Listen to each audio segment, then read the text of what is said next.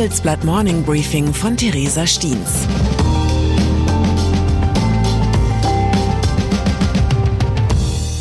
Guten Morgen allerseits. Heute ist Donnerstag, der 5. Januar 2023 und das sind unsere Themen.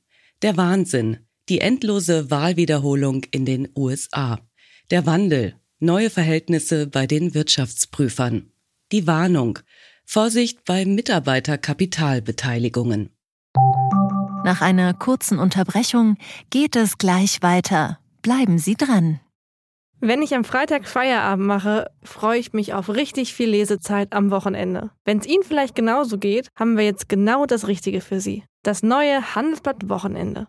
Ich bin Charlotte Hauenhorst, Digitalchefin beim Handelsblatt. Und ich bin Sven Prange, Leiter des neuen Wochenendteams. Wir sind jetzt noch mehr für Sie da, wenn Sie Zeit haben, am Wochenende, mit inspirierenden Recherchen, praktischen Ratgebern und echten Deep Dives. Entdecken Sie unser neues Programm auf handelsblatt.com/wochenende und abonnieren Sie dort unseren neuen Wochenend-Newsletter. Wir freuen uns auf Sie. Wahl des Wahnsinns in den USA.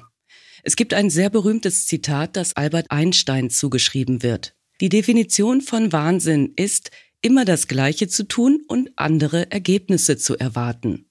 Wie sehr der Eindruck von Wahnsinn dadurch entstehen kann, die gleiche Prozedur ein ums andere Mal zu wiederholen, ohne das gewünschte Ergebnis zu bekommen, zeigt sich derzeit in den USA. Im Repräsentantenhaus in Washington versucht der Großteil der Republikanischen Partei seit gestern vergeblich, ihren Vertreter Kevin McCarthy zum Sprecher des Hauses zu wählen. Immer wieder scheitert er am Widerstand einiger Parteikollegen.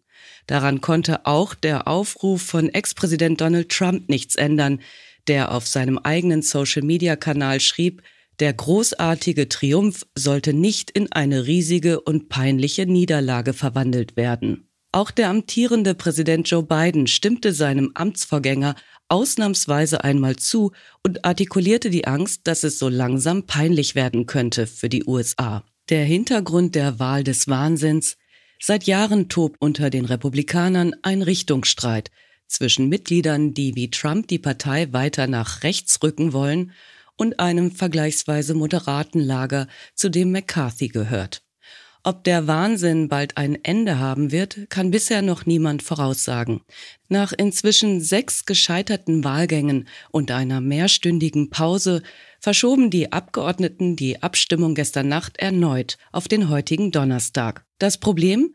Solange der Speaker of the House nicht feststeht, kann das Repräsentantenhaus seine Arbeit nicht aufnehmen. Ein Blick in die Geschichte lässt nichts Gutes erahnen. Als so ein Fall im Jahr 1855 schon einmal auftrat, dauerte es insgesamt zwei Monate und 133 Wahlgänge, bis der Sprecher des Hauses endgültig feststand. Wenige Jahre später begann der Bürgerkrieg. Neue Verhältnisse bei den Wirtschaftsprüfern. Um die Frage, wie oft etwas wiederholt werden darf, bis es problematisch wird, geht es auch bei unserem nächsten Thema. Denn seit einiger Zeit sind Unternehmen von öffentlichem Interesse verpflichtet, ihre Wirtschaftsprüfer alle zehn Jahre auszutauschen. Zu eng war die Verbindung zwischen denjenigen, die prüfen, und denjenigen, die geprüft werden. Als Folge fiel die Kontrolle der Bücher oft lascher aus als eigentlich notwendig. Etwa als ein gewisser Finanzdienstleister aus Aschheim fast zwei Milliarden Euro verbuchte, die es vermutlich gar nicht gab und das niemandem auffiel. Der Fall Wirecard hat die damals zuständige Prüfungsgesellschaft EY wirtschaftlich mit hinabgerissen, wie das Handelsblatt-Ranking der Abschlussprüfer im DAX jetzt zeigt. Die Gesellschaft hat seit 2020 kein einziges neues Mandat in Deutschlands oberster Börsenliga mehr gewinnen können. Insgesamt jedoch ist ein anderes Mitglied der sogenannten Big Four der größte Verlierer. KPMG verlor seit 2017 rund 347 Millionen Euro an Honorarvolumen in der DAX-Prüfung. Großer Gewinner hingegen ist PwC mit einem Plus von knapp 200 Millionen Euro. Alles in allem bleibt das Oligopol unter den Prüfungskonzernen unangetastet. Ein einziges Mal kam mit BDO bei SAP eine Prüfungsgesellschaft zum Zug, die nicht dem elitären Club der großen Vier angehörte. Wie schnell sich dieser Club verkleinern kann, zeigte 2002 das Unternehmen Arthur Andersen, das den Betrugsskandal beim Energiekonzern Enron verschlafen hatte. Ein Fall, den man sich bei EY gerade wohl sehr genau anschaut. Vorsicht bei Mitarbeiterkapitalbeteiligungen. Bei vielen Mitarbeitern deutscher Start-ups dürfte momentan Jubelstimmung herrschen. Schließlich hat das Finanzministerium gerade eine Reform der sogenannten Mitarbeiterkapitalbeteiligung angekündigt.